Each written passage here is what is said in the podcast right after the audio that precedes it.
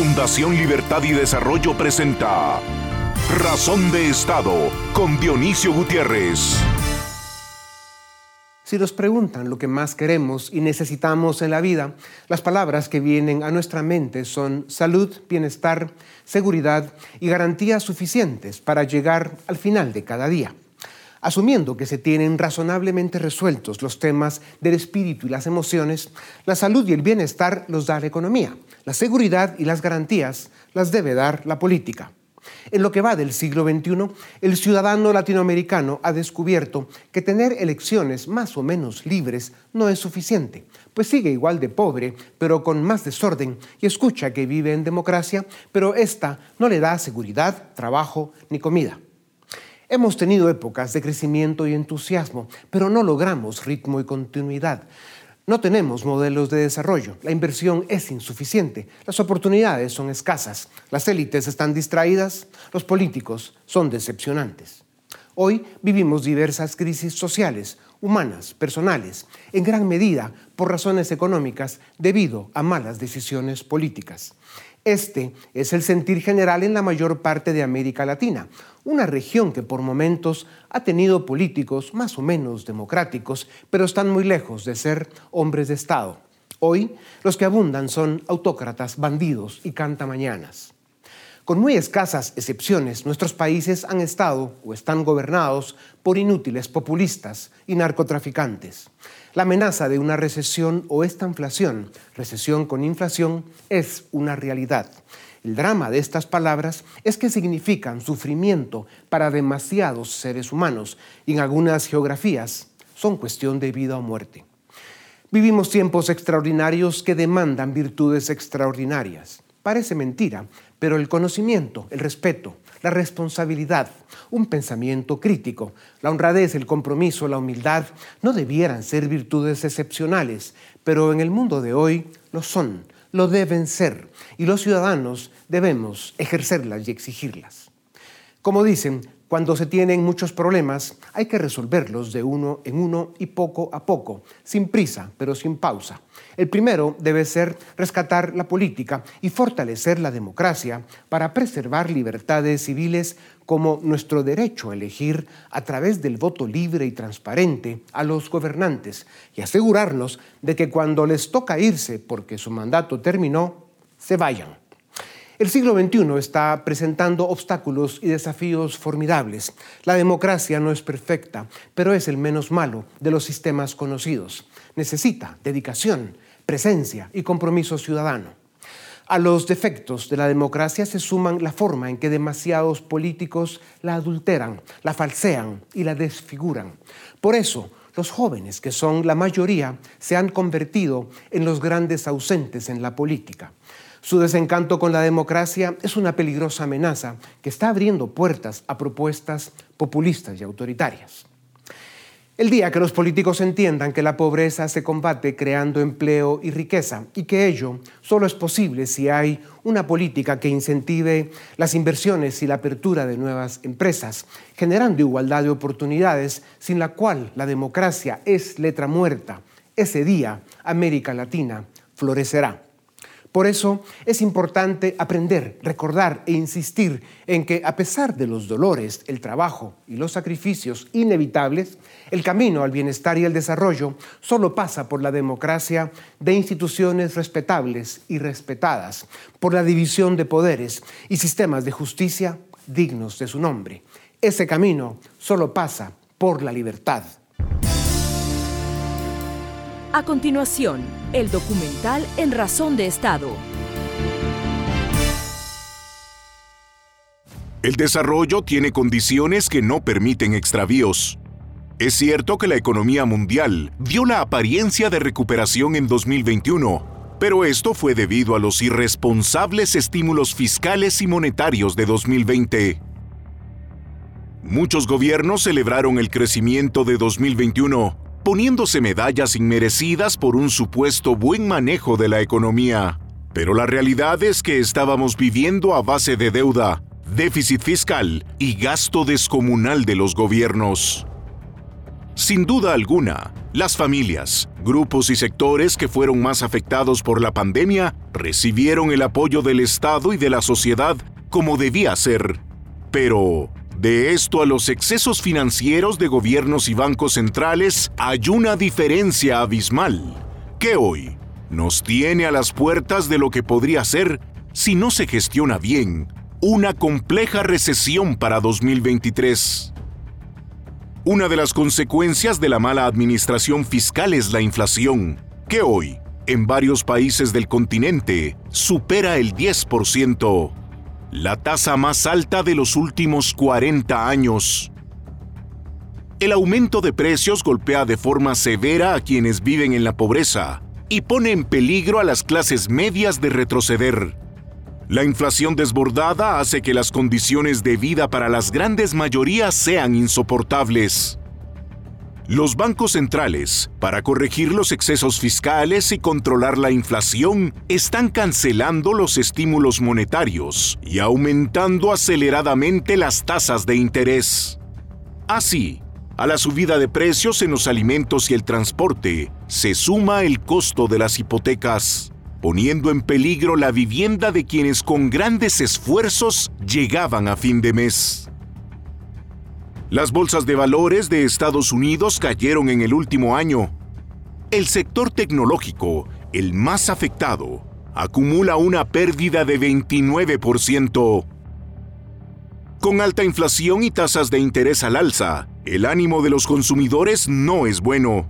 El consumo de bienes y servicios está a la baja y las ventas y los precios de los bienes inmuebles se están reduciendo. El índice de sentimiento del consumidor que publica la Universidad de Michigan se encuentra en su nivel más bajo desde los años 80. China, la segunda economía del mundo cerrará 2022 con una de las tasas de crecimiento económico más bajas desde 1976 y recibirá 2023 con una profunda crisis inmobiliaria. Su política autoritaria contra el COVID tiene en el encierro a millones de familias. Las protestas aumentan en un momento en el que Xi Jinping maniobra para tener poderes totalitarios Vienen tiempos recios para la nación más poblada del planeta. Para América Latina, el Fondo Monetario Internacional proyecta un crecimiento de 3.5% para 2022, menos de la mitad del ilusorio crecimiento de 2021. Y para 2023 proyecta un crecimiento de apenas 1.7%. A los efectos de la pandemia, las políticas fiscales, la cobarde invasión a Ucrania y el encierro chino. Se suma la ausencia de liderazgos en el mundo que ofrezcan claridad sobre las medidas a tomar y el camino a seguir para lograr que, si hay recesión, salgamos de ella lo antes posible y con el menor daño posible. El futuro próximo presenta desafíos y amenazas. Vigilar a los políticos y practicar la racionalidad económica con austeridad y creatividad será imprescindible. Los latinoamericanos salimos siempre adelante. Somos valientes para enfrentar las crisis. Y si 2023 viene con obstáculos y dolores, los sabremos superar. Así es la vida. Así somos los latinoamericanos. A continuación, una entrevista exclusiva en Razón de Estado. Hablar de datos económicos, de estadísticas, de la micro y la macro, de tasas, porcentajes y finanzas, es denso y aburrido para la mayoría. Sin embargo, de lo que sí sabemos todos es cuando los precios de los alimentos, el combustible y la vivienda se alejan de nuestro alcance porque no tenemos ingresos suficientes. Sabemos y sentimos cuando el salario no alcanza o cuando no hay suficientes oportunidades de trabajo. Después de una pandemia con políticas fiscales cuestionables y en medio de la cobarde y criminal invasión a una nación soberana, el mundo está a las puertas de una crisis económica que, de no ser bien gestionada, tendría graves consecuencias para la especie humana. Para discutir sobre estos temas de gran importancia, tengo el gusto de presentarles a Daniel Lacalle, doctor en Economía, máster en Investigación Económica y profesor de Economía Global y Finanzas. Reside en Londres y colabora con medios como la CNBC, el Wall Street Journal y la prensa española. Doctor Lacalle, bienvenido a Razón de Estado. ¿Está o no el mundo a las puertas de una recesión o una estanflación? ¿Y qué significa esto para América Latina? Muy buenas, muchas gracias eh, por invitarme. Eh, claramente, el riesgo de esta inflación es muy elevado. ¿Qué es esta inflación? Esta inflación es estancamiento económico con elevados niveles de inflación y, desde luego, una inflación persistente. Los organismos internacionales, la OCDE, el Fondo Monetario Internacional, ya estiman que los niveles de inflación que hemos sufrido en el año 2022 se perpetuarán al menos hasta el año 2024 con niveles muy por encima de lo que consideraríamos normales, ¿eh? niveles de inflación. Y como la inflación es acumulativa, si la inflación del 2022 es alta y se le añade, aunque sea un poco más baja, la del 2023 y la del 2024, va a haber muchos países en Latinoamérica y también en Europa que van a ver subidas de precios que van a ser pues, en tres años del 15, del 20%. Y con estancamiento económico, eso significa pues, que la población, las empresas, se están empobreciendo, se están empobreciendo de manera muy relevante. Por lo tanto, bueno, pues es un riesgo elevado, elevado y no podemos ignorarlo porque después de una época de, eh, bueno, pues de enormes turbulencias económicas, eh, el impacto para Hispanoamérica además es que tras salir más lenta que otros países de la crisis del COVID, también se va a encontrar con un freno económico al que se le añade políticas populistas en algunos países y políticas fiscales inadecuadas. A los ciudadanos en general les provoca enorme frustración y desesperanza encontrarse con precios inalcanzables en los alimentos, el combustible y la vivienda. ¿Qué pueden hacer? ¿Cómo se enfrenta y se alivia un drama como este? Lo primero que se tiene que hacer, sobre todo en países que, tienen, que no tienen la moneda de reserva del mundo, Estados Unidos tiene el dólar, pero los países que tienen una moneda que no es eh, reserva del mundo y que tiene importantes debilidades, deben evitar masivamente los cantos de sirena de imprimir dinero, de aumentar masivamente el gasto público, que significa aumentar la cantidad de moneda en el sistema, etc. O sea, muchas veces los ciudadanos perciben que sube su coste de vida, se empobrecen, pero no entienden por qué y se están eh, empobreciendo porque políticas monetarias equivocadas, imprimir una moneda que no tiene demanda global, y aumentar masivamente los desequilibrios fiscales, lleva a mayor empobrecimiento. Es el caso de Argentina, lo que lo podemos entender todos, pero el riesgo para muchas, muchas naciones de Hispanoamérica está en que hay gobiernos que creen que pueden aplicar las mismas políticas que Venezuela y que Argentina con resultados diferentes y eso no ocurre. Doctor Lacalle, las familias, los ciudadanos deben enfrentar dos dimensiones en la vida. La primera, el diario vivir, lograr alimentos, salud, transporte al trabajo cuando se tiene, vivienda, etc. Y la segunda es una dimensión que se comprende poco y se practica menos, es la política y cómo ejercer el poder ciudadano. ¿Cómo pueden los ciudadanos reclamar y exigir a sus representantes en los poderes del Estado que se comporten y que tomen decisiones que generen crecimiento y oportunidades? Yo creo que los ciudadanos tienen mucho más poder de lo que creen y que la sociedad civil en muchas ocasiones piensa que no se puede hacer nada y que lo máximo que se puede hacer es ah, soportar esas malas políticas, pero no es correcto. Eh, la sociedad civil tiene la oportunidad de exigir a sus gobiernos que sean responsables y sobre todo que no les engañen, que no trate a los ciudadanos como adolescentes y que no les diga pues que gastando mucho más e imprimiendo dinero van a vivir más felices o que con mucha más intervención gubernamental van a tener más prosperidad, porque eso no ocurre. Yo creo que la sociedad civil, las empresas, las familias, las agregaciones, los grupos y, agrupaciones de vecinos y de, y de sectores tienen que exigir a los gobiernos responsabilidad fiscal y responsabilidad monetaria. Y en el caso de Hispanoamérica, especialmente responsabilidad monetaria, porque históricamente los gobiernos traspasan sus ineficiencias a los ciudadanos, empobreciéndolos con el impuesto inflacionario. Doctor, en general los políticos no entienden el proceso económico, en especial los populistas de izquierda. Argentina, que ya la mencionabas, el país más rico del mundo hasta principios del siglo XX, es hoy uno de los más pobres y con mayor inflación de América Latina.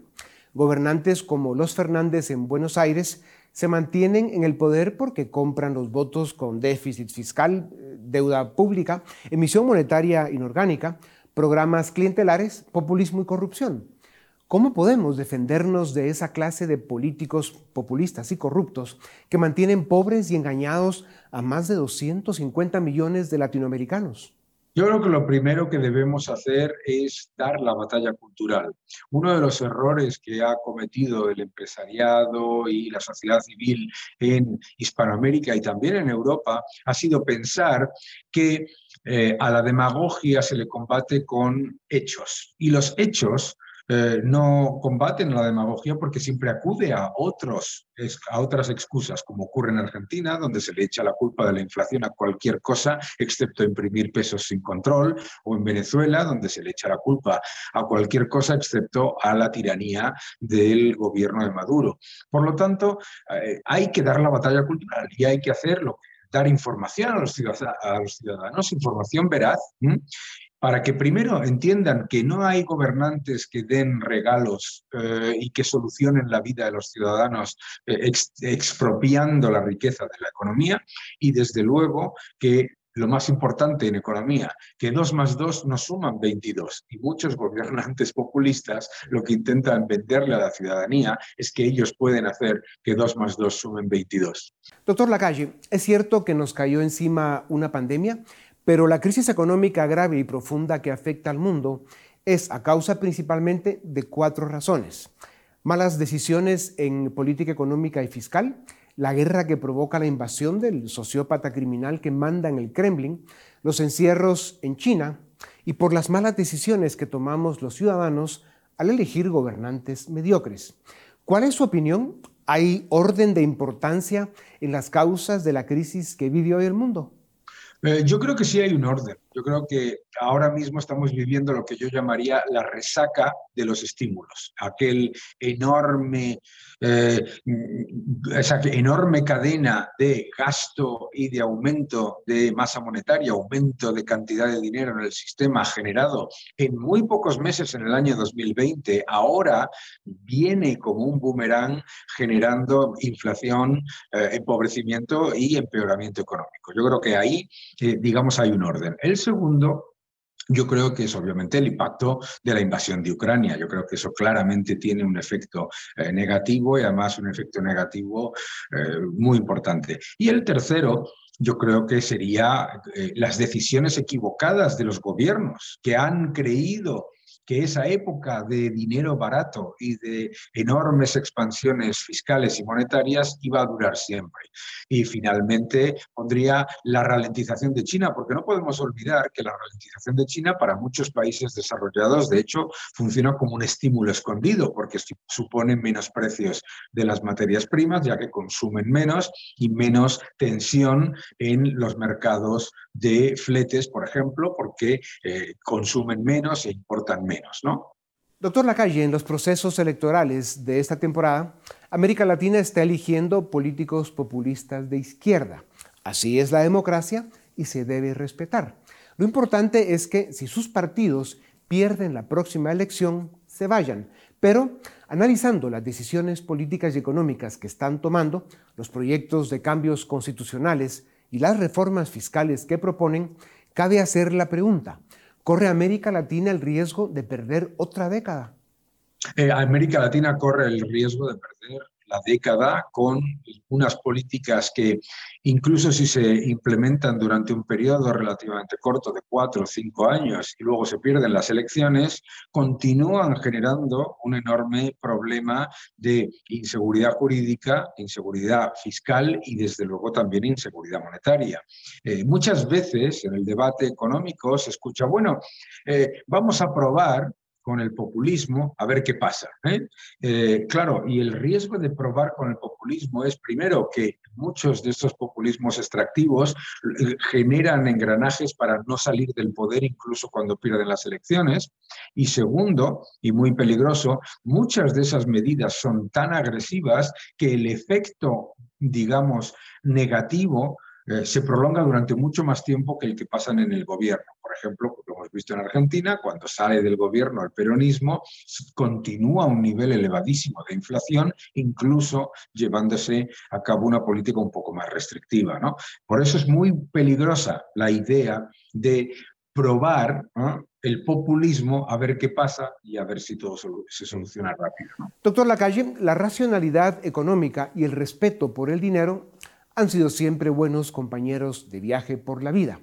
¿Por qué es tan importante entender la relación que debe haber entre los ingresos, el costo y el gasto, tanto en las familias como en los gobiernos? Y que cuando esta fórmula se maneja mal, se provocan crisis como la que hoy vive el mundo.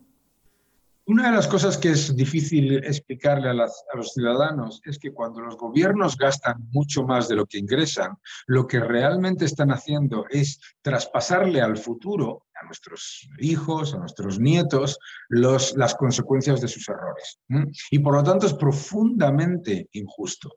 Eh, y claro, el populismo y el intervencionismo nos dice, los gobiernos no funcionan como las familias o las empresas. Los gobiernos no tienen que pagar las deudas. Los gobiernos pueden aumentar la deuda siempre que quieran. ¿Por qué? Porque pueden imprimir dinero y pueden subir los impuestos. Es decir, pueden empobrecernos o empobrecernos. Hay que recordarle a la gente que eh, toda decisión de exceso en este momento siempre genera una respuesta a medio y largo plazo que viene con menor crecimiento, menores salarios reales, menor inversión o las tres cosas a la vez. Doctor Lacalle, la sociología nos confirma que en medida importante la economía responde al estado de ánimo de los ciudadanos. Cuando se cree que habrá recesión, esta llega. El término en inglés es eh, self-fulfilling prophecy, profecía autocumplida. Dicho esto, muchos seres humanos lo están pasando muy mal. Como todo en la vida, esta crisis también pasará, pero seamos optimistas. ¿Qué debemos hacer para que sea rápido, con el menor daño posible y que aprendamos las lecciones que nos dejará? Yo creo que lo primero es no pensar que la mejor manera de salir de las crisis es aumentar la deuda y aumentar el gasto. Yo creo que eso es lo más evidente, porque lo que estamos haciendo es salir de las crisis con más desequilibrios y más riesgo de cada vez, ¿no? Y el crecimiento es menor. Y yo creo que lo que hay que hacer es volver a la cultura del ahorro y de la inversión prudente. Eh, se está instaurando en el mundo, a través de ciertos economistas eh, socialistas, la idea de que el ahorro y la inversión prudente no son buenas ideas, que lo que hay que hacer es gastar y gastar y gastar y que por lo tanto eh, la solución siempre va a ser eh, eh, empobrecer a la gente vía la inflación. Yo creo que lo mejor que podemos hacer es, es primero contarle a la gente la verdad, como, como tú bien haces y como hace este programa. Contarle la verdad para que no sufran más en un entorno de crisis de lo que podrían sufrir. La inmensa mayoría de las veces, cuando la gente lo pasa muy, muy, muy mal, es porque pensaba que no que no había riesgo. Y la segunda, además de decirles la verdad, lo que tenemos que hacer es recordarle a la gente que es que el progreso de la sociedad no viene del gasto y de la deuda, viene del ahorro y de la inversión prudente. Las penas se pasan mejor cuando se comparten con la familia y los amigos. Y sin duda, el optimismo es bueno para la salud. Solo nos queda vigilar a los políticos y exigirles que se comporten. Doctor Lacalle, gracias por su tiempo. A ustedes también gracias por acompañarnos. Esto es Razón de Estado. A continuación, el debate en Razón de Estado. ¿Qué tal? Bienvenidos al debate de Fundación Libertad y Desarrollo. Hoy vamos a hablar de la situación económica mundial, de los pronósticos para el 2023 y, si nos da tiempo, hablaremos un poco de lo que se espera para Guatemala, para la región de América del Sur. Y para hablar de esto ya me acompaña desde Montevideo, Uruguay, Agustín Iturralde. Eres director ejecutivo del Centro de Estudios para el Desarrollo de Uruguay y también desde Ciudad Guatemala mi amigo Paul Boteo, director ejecutivo de Fundación Libertad y Desarrollo. Bienvenidos ambos al debate en Fundación Libertad y Desarrollo. Vamos a ver, eh, empecemos por lo básico, para poner un poco en contexto la situación, Agustín. Eh, se habla un poco de, digamos, como temas generales, la inflación, eh, lo que están haciendo los bancos centrales para contrarrestarla. Es decir, ¿cómo, cómo, ¿cuáles son los principales elementos para ti que hay que entender en este 2022 de la economía global? Bueno, muchísimas gracias, Eduardo, por la, invitación. Un gusto enorme estar participando de este, de este espacio de libertad y desarrollo con los amigos de Guatemala. Yo creo que lo, principal de, la economía mundial hoy es que tenemos que entender que luego de una pospandemia donde hubo tasas de interés muy bajas, mucho dinero y hubo un rebote de la actividad bien importante, estamos con una post-pospandemia mucho más compleja. ¿Qué es esta pospandemia más compleja? Bueno, un escenario de menor crecimiento, un escenario que tenemos de alta inflación, de menor crecimiento económico y de los países en general elevando las tasas de interés para combatir los problemas inflacionarios, pero que eso puede generar reacciones por el lado de la actividad económica. La gran pregunta creo que tenemos para estos últimos meses del 22 y principios del 2023 es si Estados Unidos en particular logra un aterrizaje suave o va a un aterrizaje forzoso. ¿Qué es esto? Si Estados Unidos y la Reserva Federal con esta política de alza de tasas de interés logra que simplemente con estas advertencias y estas subas lograr moderar la inflación sin que, sin que eso implique una gran caída de la actividad, o si por el contrario, para domar la inflación se necesita mucha agresividad de aumento de tasas, lo cual tendría un costo en actividad económica. Creo que hay motivos para ser moderadamente optimista al respecto, otros lugares del mundo, como Europa, probablemente tienen un escenario mucho más complejo. Para el 2023, y con esto cierro, eh, creo que vamos a un escenario de crecimiento moderado. El Fondo Monetario en octubre ajustó a la baja sus perspectivas de crecimiento de 3,2 a 2,7 para el 2023. Es un crecimiento moderado y con, y con, y con asimetrías importantes, ¿no? Paul, siguiendo lo que dice Agustín, eh, en algún momento lo comentábamos hace un año, año y medio, eh, que probablemente la Reserva Federal, otros bancos centrales y los gobiernos con el gasto público a lo mejor estaban yendo un poquito lejos tratando de evitar una catástrofe con la pandemia y a lo mejor ahora estamos viendo los resultados de aquello. ¿Cómo lo ves ahora en perspectiva, Paul, y qué esperas de, esto que nos mencionaba Agustín, de cómo, cómo ese intento de controlar la inflación puede llevarnos a, a una caída de actividad económica importante? Bueno, yo creo que lo que está sucediendo es que estamos pagando los, lo que nos comimos en el 2020 y el 2021. ¿Y a qué me refiero con eso? Los encierros que hicieron los gobiernos eh, y que obviamente afectaron la actividad económica, eh, provocaron, por supuesto, una caída de la economía, pero lo, eh, lo que en ese momento era totalmente inesperado fue la recuperación extraordinaria. Y lo que estábamos hablando hace un año era de cómo la economía venía hacia arriba, todo el mundo estaba optimista, las bolsas de valores estaban optimistas, eh, y sin embargo, en pocos meses cambia completamente el escenario y ahora estamos ante el peligro de una recesión con alta inflación.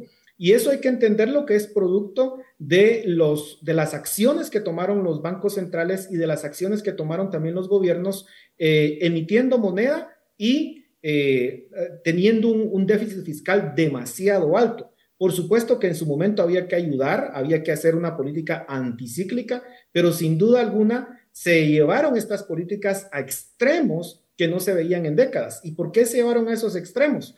Porque habíamos tenido una década de tasas de interés bajas y de una política monetaria relativamente expansiva por parte de la Reserva Federal y de muchos bancos centrales alrededor del mundo, y lo que eh, eso que no causó en su momento inflación. ¿Y por qué no causó inflación? Porque básicamente, a pesar de las tasas de interés bajas, la demanda agregada no creció tanto como sí creció el año pasado eh, y principios de este año. Entonces, estamos pagando los efectos de esa política monetaria expansiva. La pregunta aquí es, si los bancos centrales efectivamente van a lograr hacer ese aterrizaje eh, suave que ya mencionaba Agustín. Eh, y lo que nos dice la experiencia es que no se ha logrado, por lo menos en el caso de Estados Unidos, cuando se ha querido combatir la inflación de una forma contundente, como lo pretende hacer la Reserva Federal, usualmente se ha caído en una recesión. Y lo que más preocupa en este momento de Estados Unidos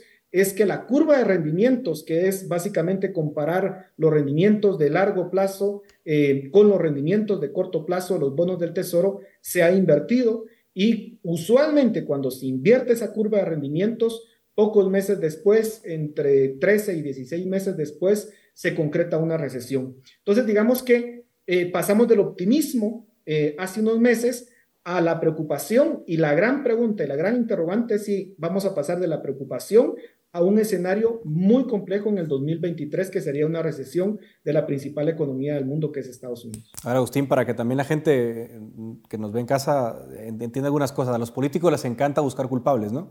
Y obviamente todo el mundo dice, es que la guerra de, de Ucrania, es que las cadenas de suministro. A ver, obviamente, Agustín, explícanos un poco, eso, eso tiene que ver, o sea, afecta naturalmente y hace las cosas peores, pero ¿son realmente los causantes de todo esto que estamos viendo o son accesorios que a lo mejor tienen su dinámica propia. No, yo creo que, que, es un agravante a, la situación que bien describía Paul, ¿no? Eh, tenemos una situación de, de, inminente estanflación, estancamiento con inflación, o por lo menos de, inflación con tasas de crecimiento muy bajas, porque estancamiento no es lo que estamos viendo en, en, en muchísimos países del mundo. Y eso es multicausal, como casi todos los fenómenos, pero tiene eh, el tema de la inflación en particular un origen muy claro en una política fiscal y monetaria irresponsable durante la pandemia, que, que agrego algo más a lo que decía Paul, fue estimulada por organismos internacionales. El Fondo Monetario y otros organismos encomendaban a los países a gastar, gastar, gastar, como que no había mañana y que no había límites, que nada iba a pasar. La muestra fue que la, la resaca luego de la borrachera, como decimos aquí en Uruguay, eh, está siendo dura, ¿no? Está siendo dura y sí había que pagar las cuentas, y eso se paga o con deuda pública, o con inflación, o con pérdida de poder adquisitivo, y eso está pasando en, todo el mundo. La guerra de Ucrania obviamente fue un elemento imprevisto, que todos creíamos que no iba a llegar y que pasó, y que va a ser el elemento más importante del 2022, eh, por encima de, de la pandemia, y que obviamente puso una presión muy grande a los precios de los alimentos y de las materias primas y de la, y de la energía. Acá hay que hacer una salvedad. La guerra de Ucrania fue un agravante a la situación global, sí, pero no para todos los países por, por igual. Por ejemplo, para los países como Uruguay, exportadores de materias primas, en realidad tuvo su lado bueno, porque también permitió que Uruguay, eh, los granos que exporta Uruguay, la soja, el trigo, eh, estuvieran a mejores precios y tuviera aprovechar una coyuntura favorable. Lo mismo para exportadores de energía, de petróleo, de gas. ¿Quiénes sufrieron mucho esto? Bueno, los, que, los países eh, eh, que son importadores netos tanto de alimentos como de energía, que a toda la coyuntura internacional de estancamiento, de inflación, le agregaron una, una, correlación de precios muy desfavorable cuando lo que debían importar se encareció tremendamente. Este es el caso de Europa, este es el caso de, de Japón, este es el caso de, de, algunos países industriales que sí, sin duda, la guerra de Ucrania fue un masazo arriba de todas las dificultades que ya tenían. Paul, tú hablabas ahí de, los riesgos ¿no? de financieros. También estamos viendo que es un mundo en, un contexto, digamos, un poco distinto. Se habla de que América Latina, bueno, tiene una, década perdida, ¿no? Se dice la nueva década perdida. Pero al mismo tiempo, Paul, eh, digamos, si comparamos los episodios inflacionarios de los, de los años 80, ¿sí? con los de hoy? ¿Están mejor preparados los bancos centrales latinoamericanos? ¿Son más independientes? ¿Son más visionarios? Eh, van a tener un mejor comportamiento frente a esta inflación o cómo crees que la van a manejar? Sí, yo creo que esa es una excelente pregunta, Edgar, porque lo que estamos viendo hoy en día es que los bancos centrales parece que aprendieron la lección para combatir la inflación. Y vemos que rápidamente los bancos centrales de América Latina, la gran mayoría de ellos, han incrementado las tasas de interés de una forma bastante agresiva. De hecho, hay que decirlo, eh, Guatemala y Honduras nos habíamos quedado muy por detrás de los incrementos en las tasas de interés que habían realizado muchos de los bancos centrales de la región. Y todavía, con, la reciente, con el reciente incremento que se hizo por parte del Banco Central, todavía estamos atrás de, de cómo van esos bancos centrales combatiendo la inflación. Y lo que estamos viendo, la buena noticia, es que en algunos casos la inflación ya está cediendo. Eh, es en Estados Unidos, que es en donde, digamos, es la economía más visible, la, la, inflación está cediendo lentamente, paulatinamente, pero la tendencia es hacia la baja. En la eurozona pareciera que también ya está llegando a los máximos y pudiera, eh, pudiese de alguna forma eh, reducirse en los próximos meses. Y lo mismo está ocurriendo en varios países de la región. Entonces, creo que afortunadamente eh, así como los bancos centrales fueron los responsables, grandes responsables de lo que estamos pasando, también se aprendió las lecciones de los 70 de que la inflación es siempre eh, un fenómeno monetario y que en este caso quienes tienen la llave para eh, resolverlo son los bancos centrales. La cuestión aquí es que también tiene un costo, como hemos estado hablando, y reducir esa inflación también nos puede llevar a esa temida recesión que vamos a ver si finalmente se concreta el próximo año. Ahora, Agustín, digamos, eh, se habla mucho de que los países, sobre todo en la región, están mucho más endeudados que en el pasado. Eh, ¿hay, ¿Hay algún riesgo latente de crisis de deuda en América Latina frente a esta subida de tipos de interés? ¿O es algo que no está tan a la vista? Y a ver, no, no, no, no, no veo una crisis de deuda, pero sí tensiones mucho mayores, ¿no? De vuelta, en ese rebote que nos hablaba Paul, hubo dinero barato para casi todos los países, salvo para los países que realmente lo están haciendo muy mal, como Argentina, hubo dinero barato para casi todo el mundo, porque las tasas de interés estaban muy bajas y los capitales estaban deseosos de colocarse en, en donde le fuera posible.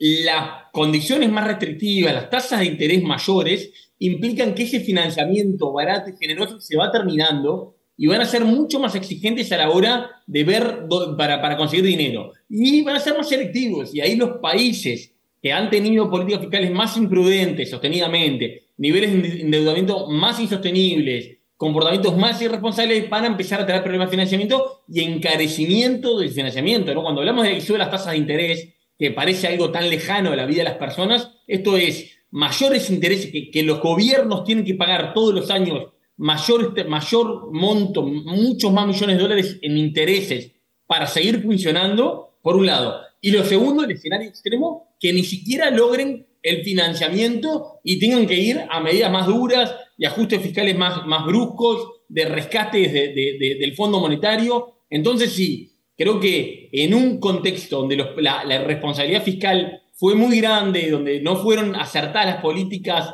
yo creo que las políticas de aumento desordenado y general y gasto, en vez de apoyar a realmente quien lo necesitaba en la pandemia, a las personas, a las empresas con problemas, sino que muchos países optaron por, rentas generales y por, bueno, quienes fueron más por ese camino probablemente van a enfrentar condiciones cada vez más duras, costos de financiamiento mayores, y eso al mediano plazo, si no tiene una corrección, puede significar eh, cosas más duras como la que vos preguntabas, Edgar.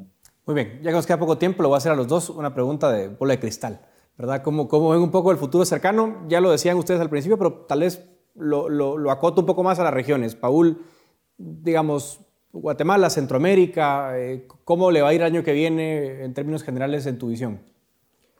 Bueno, eh, yo creo que ah, podemos hablar de escenarios. Si finalmente se concreta la eh, recesión en Estados Unidos, hay que recordar que Estados Unidos, al menos para Centroamérica, es su principal socio comercial. Muchos de los países de Centroamérica dependen de las remesas de Estados Unidos. Mucho del turismo viene de Estados Unidos y la inversión extranjera directa también viene en gran parte de Estados Unidos. Entonces, si en, Estado, si en Estados Unidos finalmente se concreta esa recesión que ahorita se le otorga una probabilidad del 80%, pues sin duda alguna nosotros vamos a tener consecuencias en varios de los países centroamericanos. Posiblemente siendo los más afectados eh, Honduras, El Salvador y Costa Rica, que son países que eh, sus finanzas públicas no están tan bien eh, en estos momentos y que pudiesen enfrentar algún tipo de los escenarios que ya se mencionaba anteriormente. En el caso de Guatemala, en otras ocasiones, cuando Estados Unidos ha entrado en recesión, nos hemos visto afectados pero afortunadamente no tanto como se pudiese esperar. Eh, porque las remesas tienen una resiliencia importante, no caen en la misma medida en que cae la economía de Estados Unidos y eso nos podría, creo yo, ayudar a que la situación no sea tan grave como eh, se pueda pensar en otros países. De hecho, en, la actual crisis eh, que se dio en, América Latina o la reciente crisis que se dio en América Latina, Guatemala fue de las, de las economías que menos cayeron a pesar de todo el contexto internacional complejo. Pero sin duda, yo creo que el 2023, aun cuando no se concrete una recesión, va a ser un año difícil en el sentido que se terminó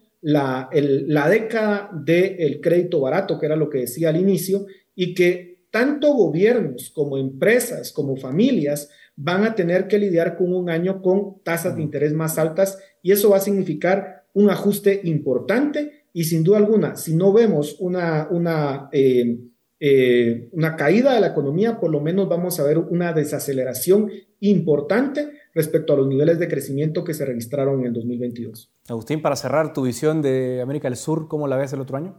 Y bueno, a ver, creo que, que va, va, a ser muy diverso por países. Hay un escenario más adverso, como estábamos hablando, después de una post-pandemia que tuvo muy buenos precios de la soja, del trigo, de la carne, del petróleo, del cobre, todos productos que son muy importantes para los distintos países de América Latina.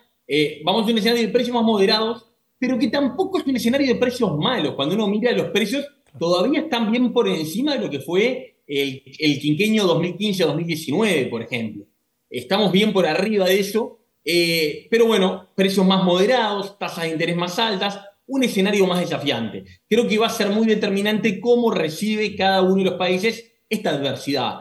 En el caso de Argentina, un vecino nuestro, que el que seguimos mucho, creo que es evidente que hay una inestabilidad, económica, una inestabilidad política muy grande, que bueno, en la medida de que la soja no caiga de precio y la, lluvia ayude, puede tener una buena cosecha de, sector agrícola y más o menos sostener que no termine del desbarranque. En la medida que se no pase, probablemente se acelere el deterioro y va a venir un nuevo ciclo económico en muchos países como Argentina, en particular en Argentina, probablemente con un cambio de gobierno, pero con una etapa dura de ordenar. Se viene a hacer el trabajo sucio, el que ningún gobierno quiere hacer, ordenar las cuentas públicas, equilibrarlas, bajar el gasto, subir impuestos, buscar el orden macroeconómico que al final del día, en el corto plazo tú puedes hacer alguna trampa con el orden macroeconómico y te puede funcionar, pero en el mediano plazo ya el plan falla. Y bueno, cuando llegas al nivel de deterioro de algunos países, creo que tienes que volver a lo básico. Eh, en el caso de Uruguay en particular, creo que va a tener en el contexto eh, regional, dada la estabilidad y el orden de las cuentas públicas, un 2022 probablemente mucho más estable eh, y bueno, y después hay que ver cómo, cómo repercute la inestabilidad política que está viviendo Sudamérica. Brasil con un cambio de gobierno, con un Lula que no sabemos cómo vuelve, probablemente va a volver con, con, con, más gasto público, pero sin locuras, porque no tiene capital político ni parlamento para hacer locuras. Un Chile también con mucha inestabilidad. Una Colombia también con un nuevo gobierno que no sabemos mucho qué esperar. Mucha inestabilidad política y mucha incertidumbre. En el marco de esa incertidumbre se va a premiar a aquellos países que hicieron los deberes y recibieron el escenario adverso con mayor orden. Mucha incertidumbre, eso me queda muy claro de Sudamérica y muchísimas gracias a ti, Agustín, por ayudarnos a entender mejor y también a Paul por este análisis. Hasta aquí llega el debate en Fundación Libertad y Desarrollo. Muchas gracias por su audiencia. Razón de Estado con Dionisio Gutiérrez es una producción de Fundación Libertad y Desarrollo.